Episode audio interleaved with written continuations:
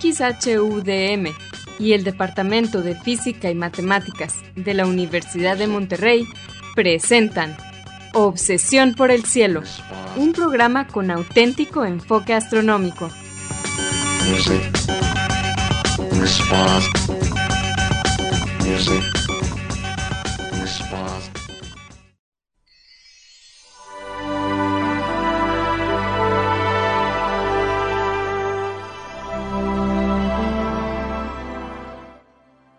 Muy buenas tardes, sean todos bienvenidos a Obsesión por el Cielo, el único programa con enfoque astronómico y de exploración espacial en la ciudad de Monterrey y en la República Mexicana. Un servidor, Pedro Valdezada, profesor adjunto de astronomía del Departamento de Física y Matemáticas en la Universidad de Monterrey, les desea la más cordial bienvenida a este programa número 1020 de Obsesión por el Cielo con fecha del martes 20 de junio del año 2023.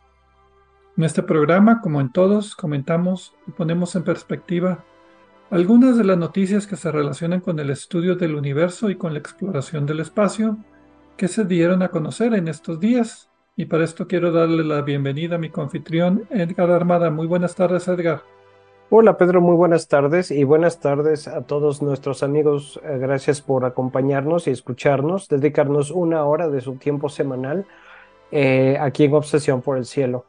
Como siempre, también aprovecho para enviar un saludo a nuestros eh, compañeros de Radio DEM que nos ayudan a que este programa se transmita por el 90.5 de FM en la ciudad de Monterrey. Hoy le toca a Marco Cobos, a Asgard Banda y a Vicente Magallanes. A ustedes y a todos los demás que están allí en Radio Dem, gracias por su apoyo de tantos años. Y pues aquí seguimos y aquí estamos otra vez como todos los martes de 7 a 8 pm, 90.5 FM en Monterrey y su área metropolitana. Les recordamos que se pueden comunicar con nosotros. Nuestro correo electrónico es obsesión por el cielo Obsesión por el cielo es en minúsculas sin acentos ni espacios. También nos pueden dejar preguntas, comentarios o sugerencias en nuestra página de Facebook, Obsesión por el Cielo, o también en nuestra cuenta de Twitter, arroba o por el cielo. Si quieren escuchar programas anteriores, también lo pueden hacer visitando nuestra página de internet, obsesionporelcielo.net. Ahí encontrarán las ligas de cada programa que se almacena en formato de podcast y que se distribuye gratuitamente a través de nuestro sitio de hospedaje de podcast de Podbean. También en obsesiónporelcielo.net encontrarán cuatro audios que hemos titulado Un paseo por el cielo. Este fue un proyecto auspiciado por la Unión Astronómica Internacional y consiste de una serie de audios en español que describen las constelaciones, sus mitologías y los objetos de interés que encontramos en ellas. Es una para cada estación del año. Muy bien, ¿cuáles fueron las noticias para esta semana, Edgar? En este programa, Pedro, vamos a hablar sobre eh, nuevos descubrimientos y combinaciones de, eh, las observaciones, observaciones con la sonda Solar Parker, que está orbitando muy cerca del Sol, y con consideraciones teóricas que parece que ya eh, tiene una buena explicación de cómo es que funciona y de dónde se emite el famoso viento solar de nuestro Sol. Y también vamos a hablar de eh, una forma interesante en la que un grupo de España concluye que es posible que exista eh, el planeta 9, el, hipotético y hasta ahora no, no, detectado todavía planeta 9 de nuestro sistema solar. Eh, indirectamente ellos piensan que pudieras existir y vamos a explicar cómo es que, que lograron esto. Muy bien, pero como siempre vamos a comenzar el programa con la sección Explorando las estrellas con Loni Pacheco. En esta sección, Loni, que también es el anfitrión del canal de YouTube de Cielos Despejados, nos platica sobre los eventos astronómicos más vistosos que observaremos en el cielo durante la siguiente semana. Adelante, por favor, Loni.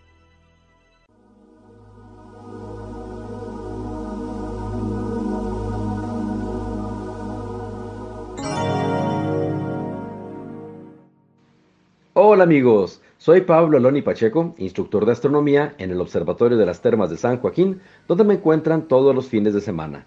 También soy conductor del canal de YouTube Cielos Despejados, tu canal de ciencia y astronomía en español. Bienvenidos a este espacio dedicado a los eventos celestes venideros. Esto es del 20 al 27 de junio de 2023. Los horarios estarán dados en tiempo del centro, que es válido para Monterrey, Guadalajara y Ciudad de México. Esta semana, la luna aparecerá tierna sobre el oeste al atardecer y la veremos crecer poco a poco, cada noche más alta y cada vez más horas visible antes de desaparecer tras el horizonte. Estará cruzando las constelaciones de Cáncer, Leo y finalmente terminará en Virgo. El miércoles 21 de junio, la luna cenicienta hará una pareja sensacional con el lucero de la tarde. Saquen sus binoculares y telescopios. Con estos verán que no solo la luna tiene fase, sino que el planeta Venus también. Marte aparecerá arriba y a la izquierda de los dos, mucho más tímido, pero luciendo su tono característico, color barro. El jueves 22 de junio, la luna se verá a la par de Regulus, la estrella regidora en Leo. La noche del 27 de junio aparecerá haciendo compañía a la estrella Espiga o Spica, la espiga que sostiene la Virgen en la mano, la constelación de Virgo. En tiempo universal, la conjunción de la Luna con Messier 44 acontecerá el 21 de junio a las 10.38 horas, con una separación angular aparente de 4.2 grados. En tiempo universal, la conjunción de la Luna con Venus acontecerá el 22 de junio a las 0 horas con 47 minutos, con una separación angular aparente de 4.1 grados y con Marte a las 10.09 horas con una separación angular aparente de 4.2 grados. Apresúrense a ver a Mercurio en las madrugadas, ya que a las 5.10 de la mañana y poquito después se pierde de vista en el resplandor del Sol. Entre el 22 y 23 de junio tendremos la última oportunidad de observarlo antes de que se pierda por la luz del amanecer. Siempre que disfruten de un cielo despejado al atardecer, echen un vistazo al lucero de la tarde, que se muestra elegante, brillante, hermoso. Venus ha incrementado su brillo notoriamente. Cada día está más cerca de la Tierra, así que los telescopios lo muestran cada vez más grande. Ya está a menos de 90 millones de kilómetros y cada noche su fase menguante es más delgada. Su aspecto es blanco y reluciente, pues está cubierto por nubes que reflejan muy efectivamente la luz del Sol. Si observamos a Venus con binoculares de 10 aumentos o más, no tardaremos en distinguir su fase. Marte lo encontraremos un poco más arriba y a la izquierda de Venus, anaranjado. Está casi cuatro veces más lejos que Venus, así que se ve mucho más tímido. Ya tarde en la noche, alrededor de las 11.45 de la noche, veremos a Saturno asomándose sobre el oriente, seguido por Júpiter a partir de las 2.45 de la mañana. Estos dos son los planetas más grandes del sistema solar, alrededor de 9 y 11 veces más grandes que la Tierra. El miércoles 21 de junio a las 8.58 de la mañana, la Tierra estará en el solsticio, iniciando el verano en el hemisferio norte y el invierno en el extremo opuesto del planeta. Solsticio significa sol que se detiene, pues si observamos por dónde se asoma el sol, notaremos que cada mañana aparece un poco más a la izquierda, hacia el norte, pero el 21 de junio parece detenerse y luego se regresa. Antiguamente esto sucedía con el Sol teniendo como fondo a las estrellas de la constelación de Cáncer, cangrejo en latín. No parece que haya un cangrejo en esa parte del cielo, pero los observadores de la bóveda celeste se percataron que cuando el Sol llegaba a ese punto, se detenía y caminaba hacia atrás, como dice la gente que camina los cangrejos. En el trópico de Cáncer es donde el Sol es visible en el cenit al mediodía el primer día del verano boreal y ahí coincide con la constelación de cáncer. Sin embargo, debido al desplazamiento del eje de rotación de la Tierra, la precesión, actualmente el solsticio acontece con el sol en la constelación de Taurus. ¿Será que tengamos que cambiar el nombre al trópico? ¿Y qué pasa con el trópico de Capricornio? Alrededor del solsticio de verano tenemos los días más largos del año y por eso que no nos sorprenda que los días sean tan calientes nuestro lado del planeta, acá en el norte, se está soleando más que el resto del año. En tiempo universal, el solsticio de verano boreal acontecerá el 21 de junio a las 14.58 horas. La luna presentará su diámetro aparente más pequeño la noche del jueves 22 de junio, y esto será porque se habrá alejado hasta el punto más distante de su órbita, el apogeo, a 405.400 kilómetros de la Tierra. Se verá pequeña, pero no por ello menos hermosa. En tiempo universal, el apogeo de la luna acontecerá el 22 de junio a las 18.31 horas. La madrugada del lunes 26 de junio, a la 1.50 de la mañana, la luna estará en fase de cuarto creciente. Pero a esa hora, la luna ya se habrá metido. Así que si la quieren ver con la iluminación casi perfectamente al 50%, entonces obsérvenla la noche del domingo 25 de junio, casi a la medianoche, y visualmente dará la impresión de haber alcanzado ya esta fase.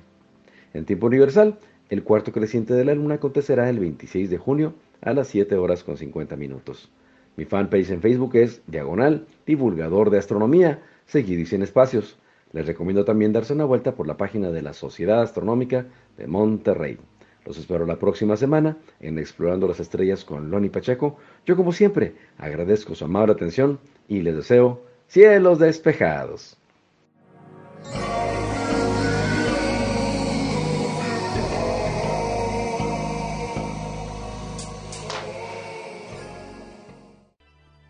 Muchas gracias, Loni, por tus efemérides astronómicas semanales. Pues bien, vamos a empezar el programa en esta pequeña primera sección acerca de una noticia de, de la luna Encelado de Saturno. Esta vez fue objetivo del telescopio espacial James Webb y pues detectó una emisión muy fuerte de vapor de agua de la luna Encelado de Saturno, como dije.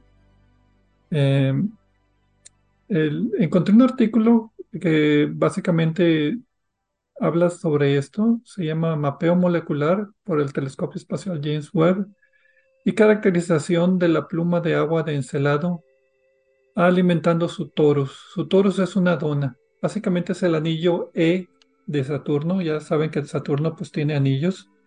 Uno está muy activo, es muy tenue y coincide con la órbita de Encelado y pues es causado por Encelado. La nave espacial Cassini, cuando estuvo observando Saturno en órbita, pues eh, capturó muy buenas imágenes de Saturno y en el polo sur tiene unas uh, grietas y de ahí salen como geysers de agua. Y pues ahora le tocó el turno al telescopio espacial James Webb para hacer estas observaciones. Sí, y también, la, como siempre, como muchas de las imágenes del telescopio Webb, está espectacular.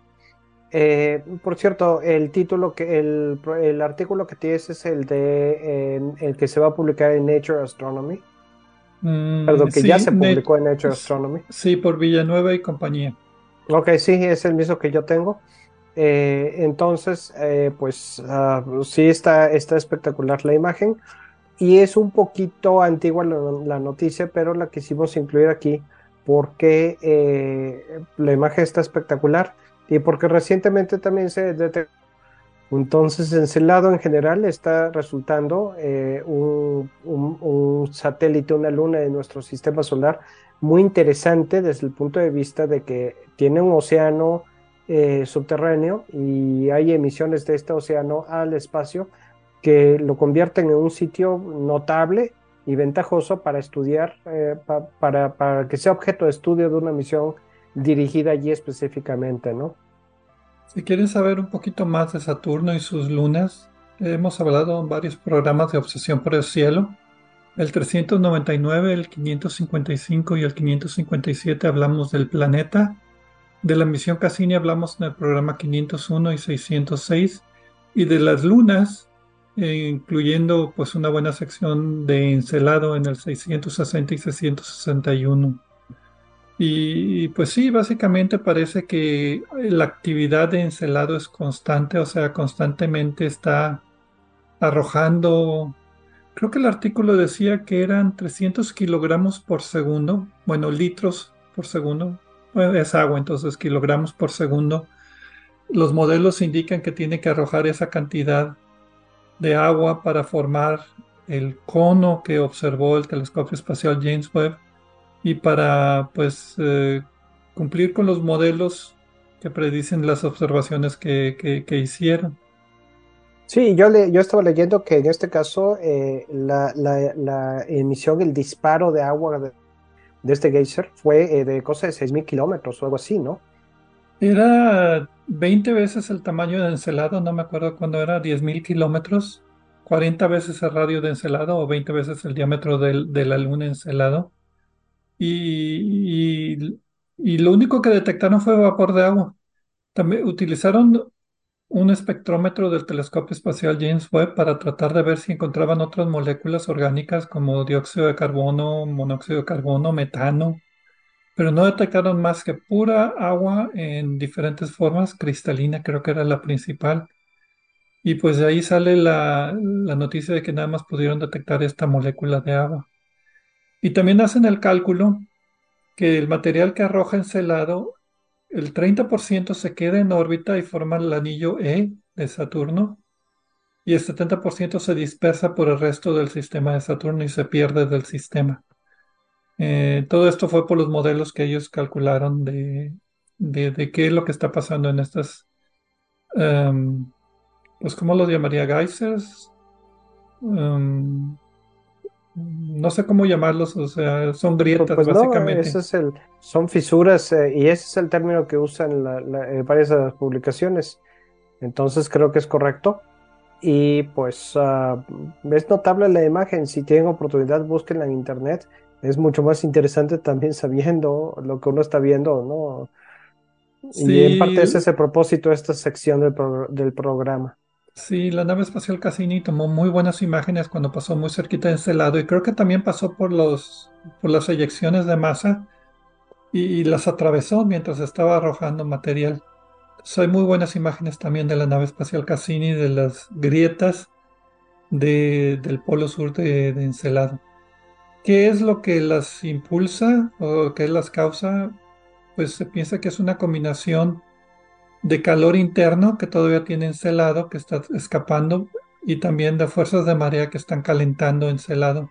Algo parecido como lo que pasa en Europa, la luna de Júpiter, nada más que Encelado pues es mucho más activo en este momento que Europa.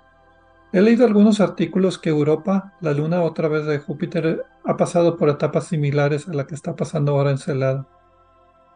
Y eso también es interesante, las similitudes con Europa, por dos motivos. Primero, porque tienen etapas similares, como tú mencionas, y también porque, eh, pues, los dos, eh, en los dos casos se sospecha la existencia y han sido detectados compuestos orgánicos en estas emisiones, ahí mezclados. Entonces, estos compuestos orgánicos pueden a su vez reaccionar químicamente y producir aminoácidos, que aquí en la Tierra es básicamente uno de los principales eh, bloques que se utilizan para construir las moléculas de la vida.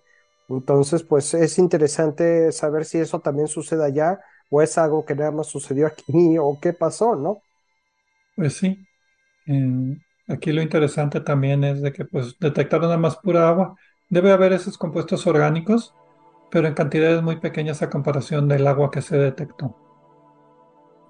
Bueno, vamos a una pausa, ¿te parece? Y regresamos ya a hablar acerca del Sol y del planeta 9. Regresamos.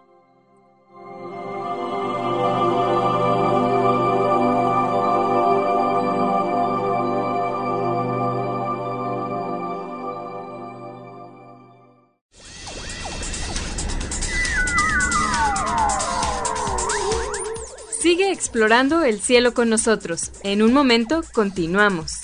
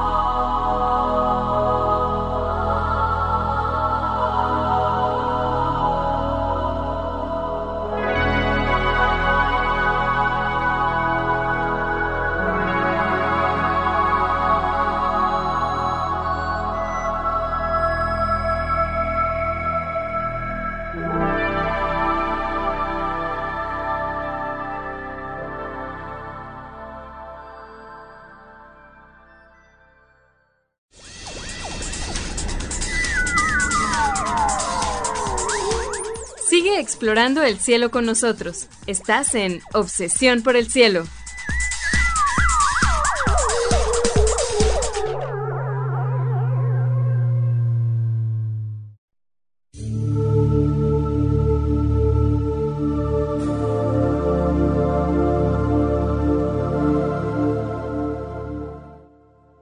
Regresamos a Obsesión por el Cielo con las noticias astronómicas de esta semana. Un servidor, Pedro Valdés y Edgar Armada. En la primera parte del programa hablamos acerca de unos estudios que hizo el telescopio espacial James Webb sobre la luna Encelado de Saturno, en particular sobre sus geysers de agua que detectó y un modelo que hicieron para tratar de entenderlos. Y también tuvimos las efemérides astronómicas de Loni Pacheco.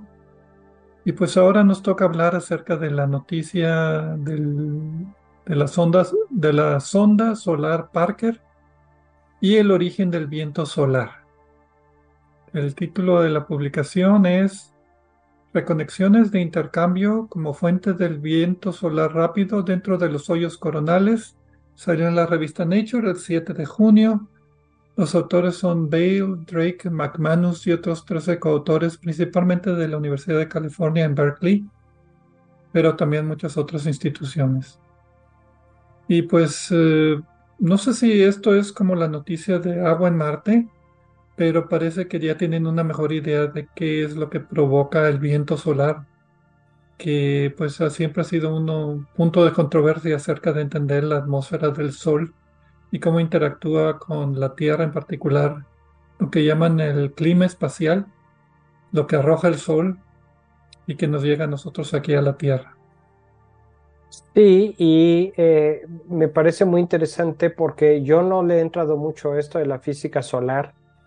Eh, y estoy pues eh, recordando varias cosas que la última vez que lo vi fue en la universidad, ¿no? Sobre todo las cuestiones magnéticas, la reconexión magnética y todo eso que también es importante porque se supone que el magnetismo es uno de los mecanismos principales por las que el Sol puede calentar su corona, que es la parte más caliente eh, externa del Sol, y eh, está más caliente que su superficie. Entonces eso siempre ha sido, bueno, ya no es tan misterioso, pero hace unos años todavía, pocos años relativamente, eh, era una cosa muy poco entendida. Ahora ya se está entendiendo poco a poco, gradualmente más. Y no sé si tengas información en tu preparación del programa, Pedro, sobre la sonda Parker. Tuvimos un programa en particular, el programa 809 de Obsesión por el Cielo, el 28 de mayo del 2019. Hablamos acerca de la sonda solar Parker.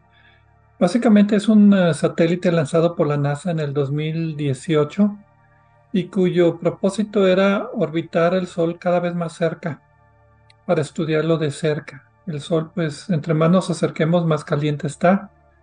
Y para proteger la nave tiene como un, una sombrilla, no sé cómo llamarla, es para que le dé sombra durante la, parte más crítica de, del el perihelio solar.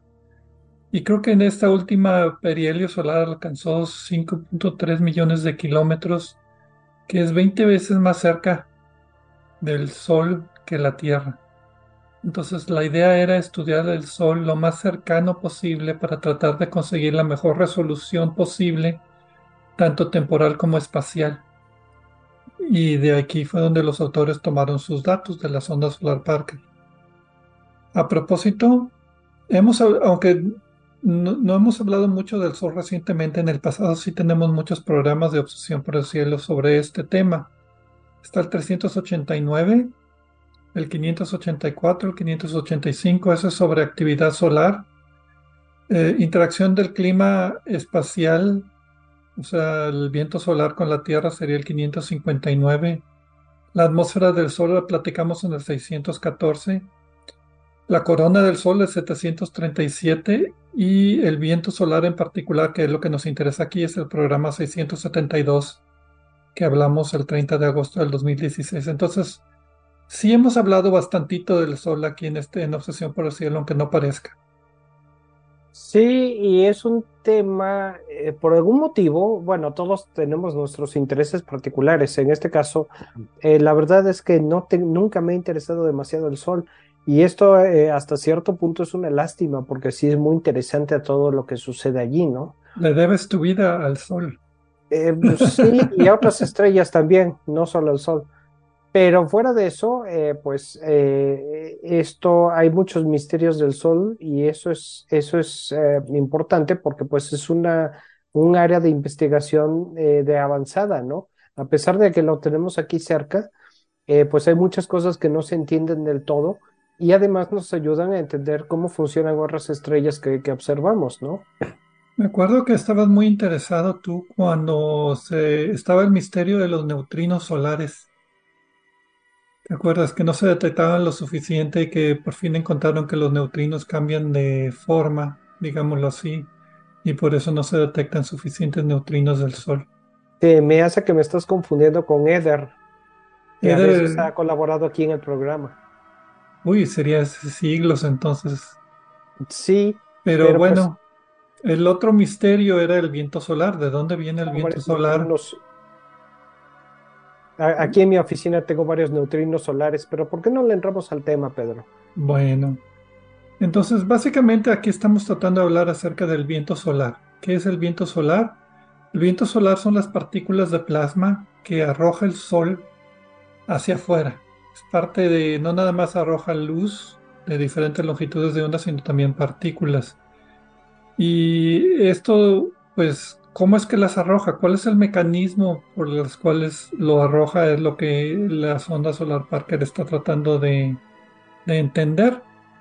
Los datos que obtuvieron los autores fueron de noviembre del 2021, el décimo perihelio, y observaron básicamente la densidad del plasma, la energía del plasma y la intensidad del campo magnético. Es lo que mide las ondas eh, Parker. Y las combinaron con mediciones del campo magnético en la superficie del Sol, tomado por otro satélite, el Solar Dynamics Observatory, que desde el 2010 está orbitando la Tierra haciendo observaciones del Sol. Entonces, ¿qué fue lo que encontraron? Encontraron que la sonda Parker en particular, cuando pasaba cerca del perihelio, em, detectaba microcorrientes de viento solar. O sea, no era un viento solar constante, sino como que recibía golpecitos, eran microcorrientes del viento solar que no se habían detectado anteriormente. Y encontraron que esas microcorrientes vienen de los hoyos coronales, o sea, la parte de la atmósfera del Sol, de la corona del Sol, donde el campo magnético está completamente abierto. No hace un arco que sube y después baja a la superficie del Sol, sino que se abren hacia afuera. Entonces, eh, tomando estos datos, se pusieron a, pues con modelos, tratar de entender la cantidad y la calidad de observaciones que tenían, o sea, qué tantas microcorrientes recibía, qué tan intensas eran, qué tanta energía tenía el plasma, etcétera, etcétera.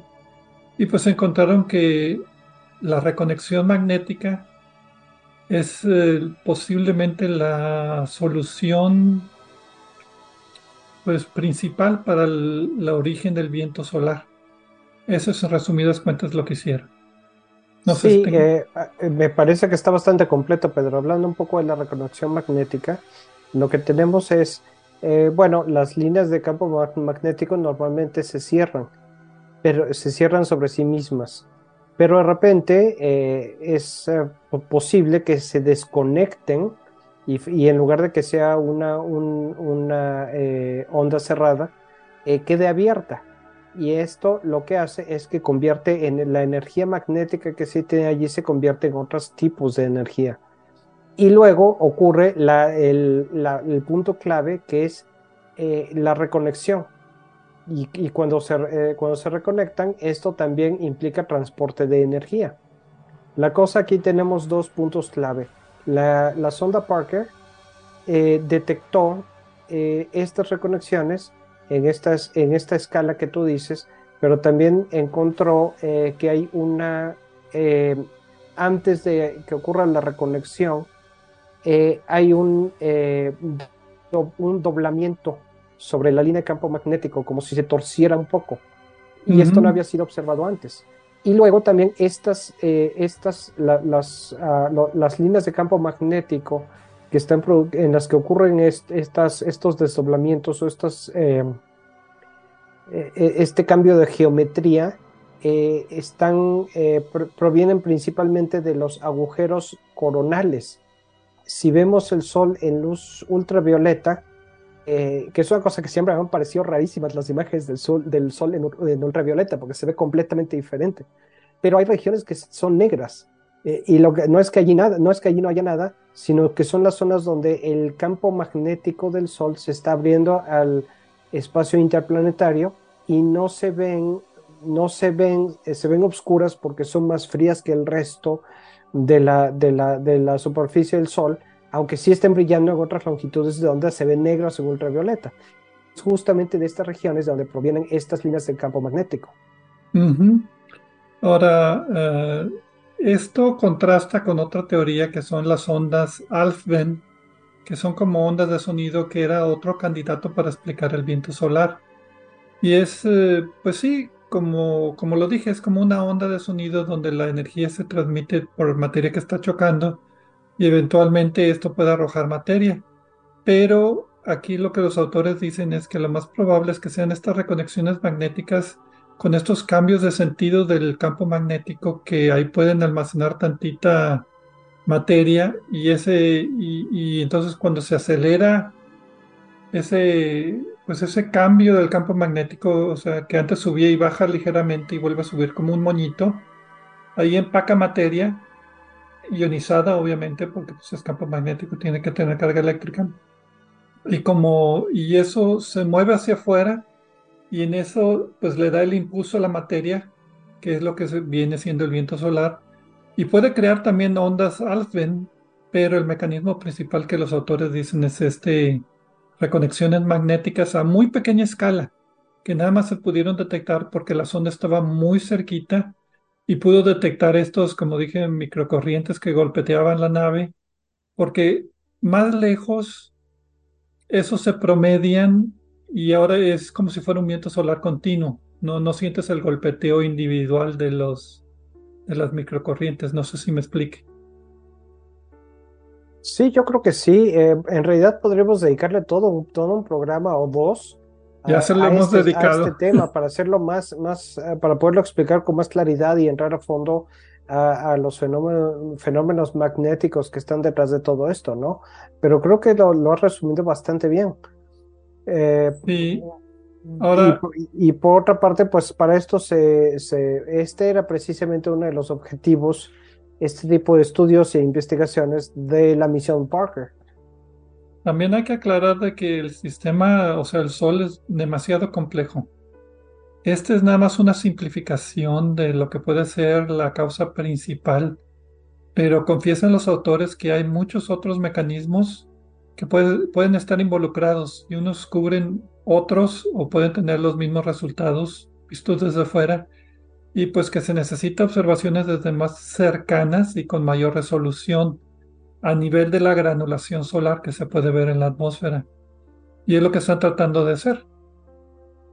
Sí, porque algo de lo que podemos detectar con los instrumentos que empleamos normalmente para esto en la superficie del Sol son los, eh, las zonas de convección donde el plasma está ebulliendo, las burbujas convectivas que se forman y también lo que le llaman los supergránulos, que eh, tienen escalas de 35 mil kilómetros e interesantemente se detectan eh, eh, viendo la diferencia en la radiación que emiten si se está acercando o alejando hacia nosotros, el efecto Doppler que el alejamiento o el acercamiento provoca sobre, sobre estas emisiones.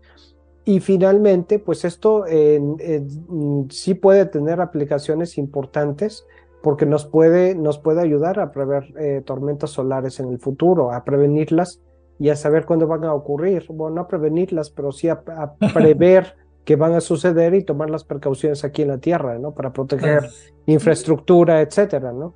Las famosas eyecciones de masa coronales que pueden afectar las comunicaciones en la Tierra. Exactamente. Entonces, este es otro paso más para entender al Sol. Todavía yo no me siento satisfecho con la explicación, como dije, es muy sencilla, pero pues bueno, por algo se empieza. Y como tú decías, para esto fue la sonda Solar Parker y todavía habrá más datos por venir para tratar de entender estos fenómenos un poquito mejor. Sí, eh, completamente. Esto apenas está empezando, Pedro. Ok. ¿Te parece si vamos a una pausa y regresamos para hablar ahora acerca del planeta 9? No tan complicado. Aquí no hay campos magnéticos. Exacto, no hay campos magnéticos, pero sí está muy interesante.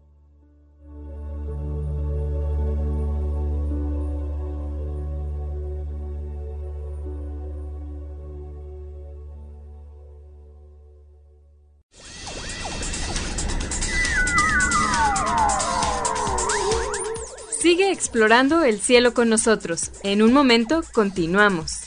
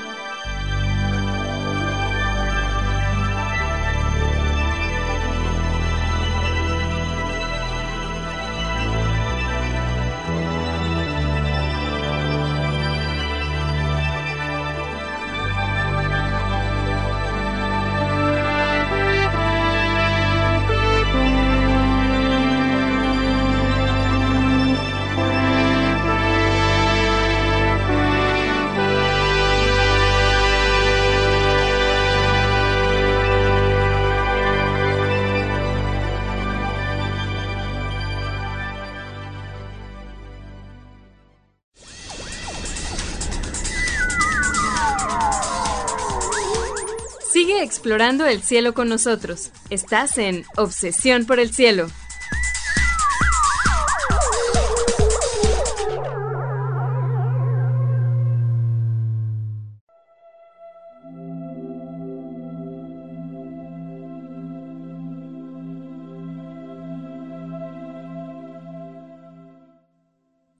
Regresamos a Obsesión por el Cielo con las noticias astronómicas de esta semana.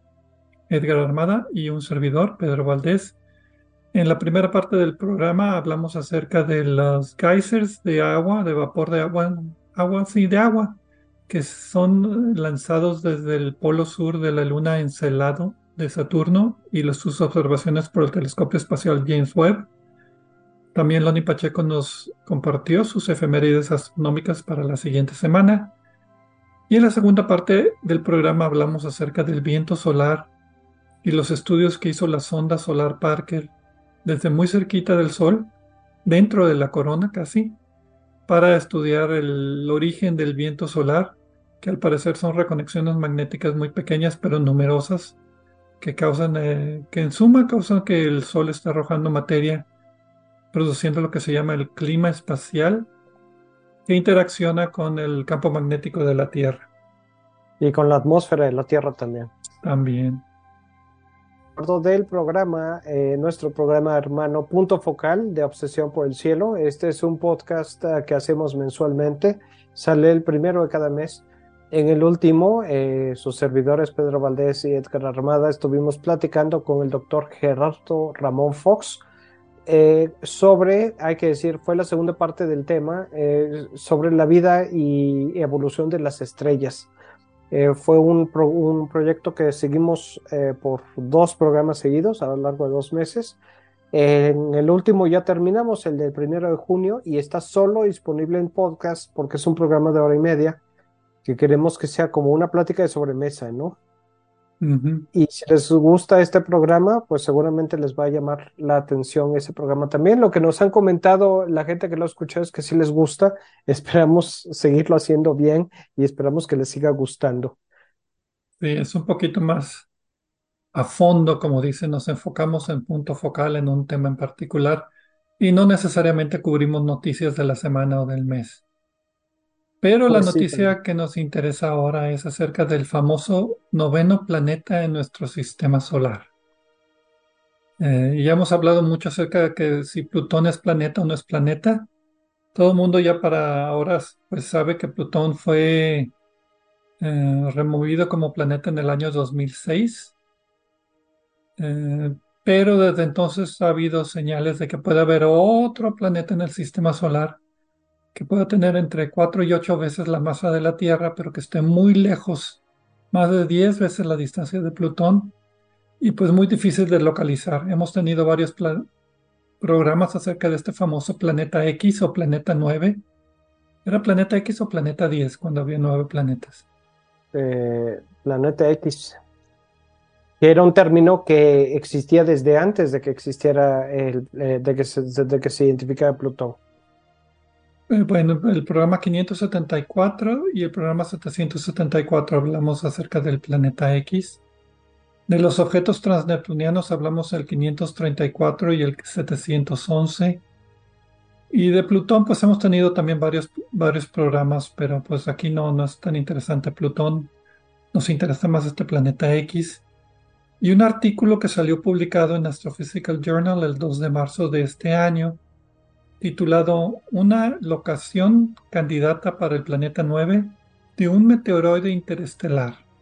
La hipótesis del mensajero. Ese es el título del artículo.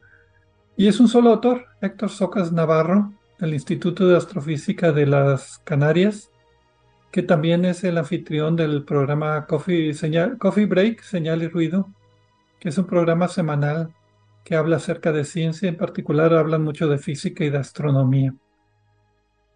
Sí, eh, además eh, Héctor, además de estar en el Instituto de Astrofísica de las Canarias, también está afiliado con el Departamento de Astrofísica de la Universidad de La Laguna, allí también en Tenerife.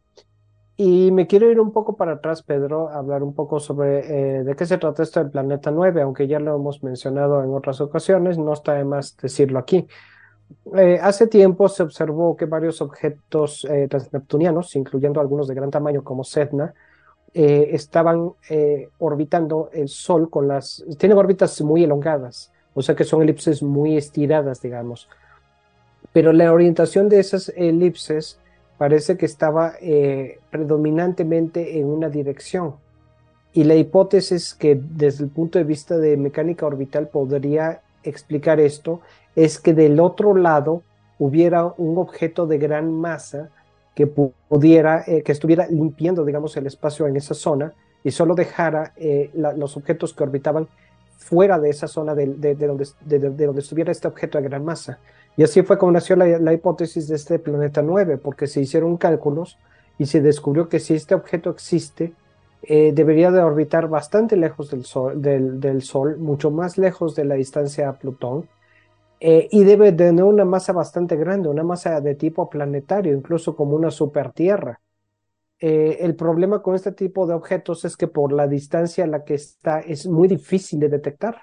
Y eso pues es un problema. Incluso alguien de una manera bastante aventurada y arriesgada dice que podría tratarse de un agujero negro primordial de masa planetaria. del, tamaño de una pelota de béisbol.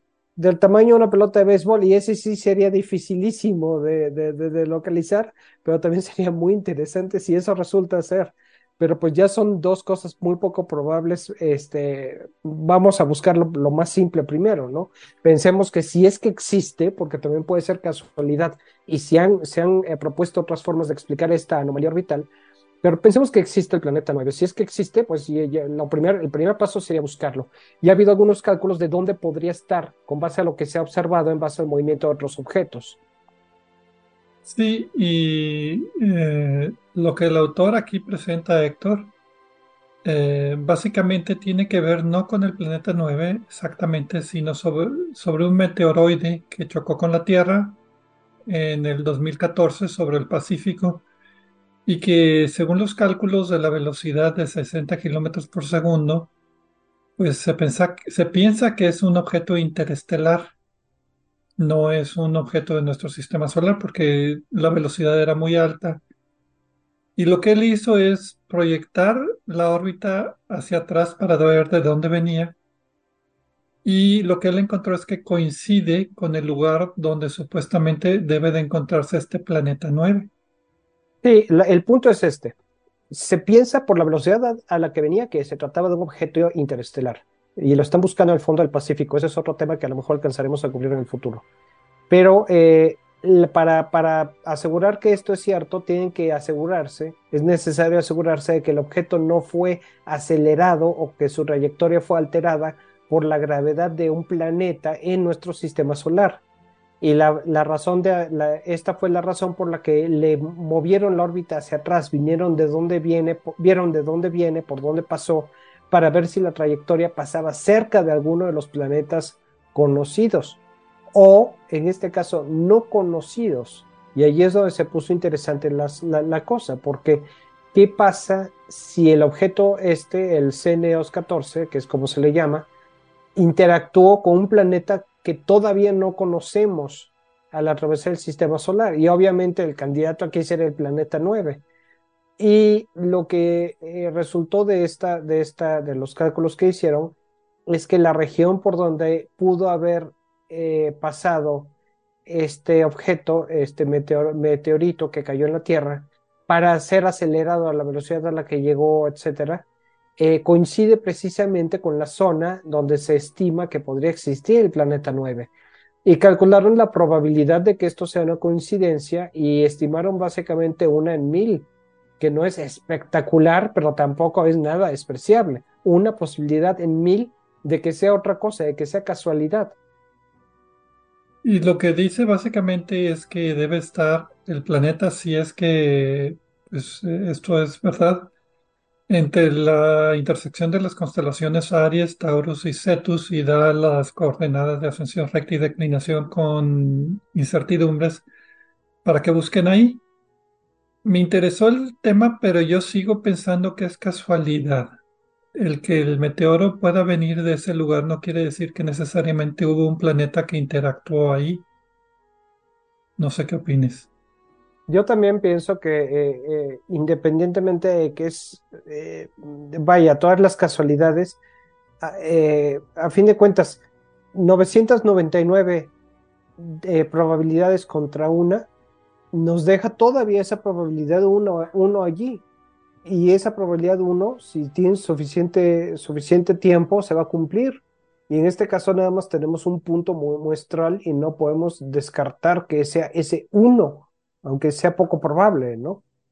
Ahora, a favor de Héctor, pues eh, como él dice en, un artículo, eh, la teoría esta es físicamente plausible, está bien explicada y puede ser empíricamente verificable localizando el planeta. Entonces la idea es buscarlo en esa región y a ver si lo encuentran. No sé, como tú decías, está demasiado lejos, refleja muy poquita luz. Yo lo veo un poquito difícil. Si no lo han encontrado a la fecha, y eso que ha habido muchos proyectos que están buscándolo, pues no sé. Bueno, sí, y en el futuro va a haber otros instrumentos con el cual va a ser ya no difícil de encontrar, sino difícil de no encontrarlo, ¿no? Otro, me refiero a nuevos instrumentos particularmente sensibles en el infrarrojo que podrían detectar este objeto si es que está allí, ¿no? Y más ahora que ya estamos intuyendo que puede haber algo y pues lo vamos a estar buscando, ¿no? Ahora sería muy interesante, eh, incluso si se ha propuesto alguna manera en la que se podría detectar eh, los microlentes gravitacionales que podrían crearse si es que resulta ser un agujero negro primordial. Y esto es todavía más arriesgado porque para empezar no, no sabemos si los agujeros negros primordiales que se supone se pudieron haber formado al, en el Big Bang, no sabemos si existen en primer lugar. Entonces, eh, eso ya sería, si de plano no encontramos nada, pero vemos que hay anomalías gravitacionales, entonces podremos empezar a pensar en eso. Pero por lo pronto, pues vamos por lo más fácil, ¿no? Ahora, yo creo que el estudio desde el punto de vista, no es un estudio complicado, eh, pero sí está hecho cuidadosamente, eh, el, estudio de, de Héctor. Entonces, pues sí hay que prestar la atención a esto y a mí también me llamaría la atención si resulta, eh, si yo hubiera obtenido los resultados que, que él obtiene, ¿no? Entonces, eh, pues mis respetos, creo que hizo un buen trabajo. Y pues igual que nosotros, creo que él tampoco está convencido 100%, pero pues ningún, ningún astrónomo, ningún científico va a estar nunca convencido 100% de nada, porque eso ya no sería ciencia, eso ya sería fe, y eso es otra cosa, ¿no? Sí, yo lo veo como plausible, pero no probable, si lo podemos ver en esos términos. Hay una expresión que cita eh, Héctor en otro artículo que publica en, una publicación no especializada que se llama The Conversation. Él cita a eh, astrónomo y científico Giordano Bruno, que tuvo la mala, un encuentro desafortunado con una hoguera por algunas de sus ideas, pero fuera de eso, él, lo cita diciendo que eh, se non trovato. Yo no hablo italiano también, pero la traducción es, aunque no sea verdad, está muy bien pensado, muy bien concebido. Entonces, eh, sí es lo mismo que yo pienso de su artículo. Puede o no ser cierto, pero sí está bien hecho, sí es una observación cuidadosa y pues es interesante. Ahora, una, eh, la, mala noticia que vendría con la buena noticia que encontramos un planeta 9 es que entonces este objeto eh, interestelar resultaría no ser un objeto interestelar y no ser tan interesante. Brevemente, los que publicaron la hipótesis de que el meteorito era interestelar lo hicieron por su velocidad y porque calculan que la resistencia del material eh, era demasiada para ser un típico meteorito ferroso de nuestro sistema solar. Entonces piensan que puede ser de una composición diferente a lo que hay aquí en el sistema solar y por eso dicen que puede ser de otra estrella. Pero pues a, ver si, a ver si lo encuentran va a estar difícil, pero si hay gente ahorita buscándolo allí en el Pacífico. Bueno, yo también pienso que va a estar difícil encontrarlo. Tan difícil como encontrar el planeta 9, si es que existe. A ver, quién a, ver quién encuentra algo primero. Sí, yo, yo en lo personal pienso que eh, si la órbita es tan grande, ya todos los objetos muy lejanos en la nube de Oort debieron haber sido absorbidos o desviados por otros, otras estrellas que pasan cerca del Sol. Por lo mismo creo que el, ¿cómo se llama? Ay, de donde vienen los cometas. La nube de Oort debe estar menos poblada de lo que los astrónomos piensan. Porque el Sol sí ha pasado cerca de varias estrellas y eso causa pues eh, perturbaciones gravitacionales demasiado grandes como para que se sostenga una nube de Oort como la que dicen que existe, incluyendo estos planetas. De acuerdo contigo, yo también estaba pensando en eso, pero una hipótesis del planeta 9 dice que es un planeta que nuestro Sol le robó a otra estrella en uno de ah, sus encuentros. No, pues si es así, ok. No es imposible, Pedro. Eh, plausible, Plausible, pero no probable. En el sentido opuesto tampoco, o sea, también puede ser eh, eh, que nuestra estrella, nuestro Sol haya donado un planeta a otra estrella, ¿no? Bueno, ok. Pues bueno, con esto noticia del planeta 9 terminamos nuestro programa de esta semana. Muchas gracias a todos por escucharnos en otro programa más de Obsesión por el Cielo y nos vemos la siguiente semana.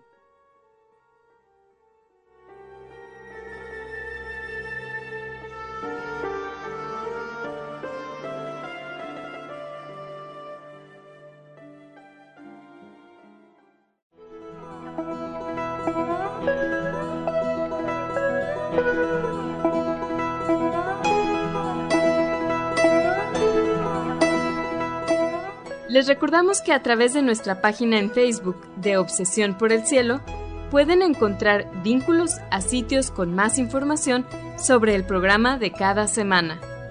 También pueden sugerir temas, hacernos preguntas de astronomía y encontrar los podcasts de cada programa. Gracias por acompañarnos en una edición más de Obsesión por el Cielo.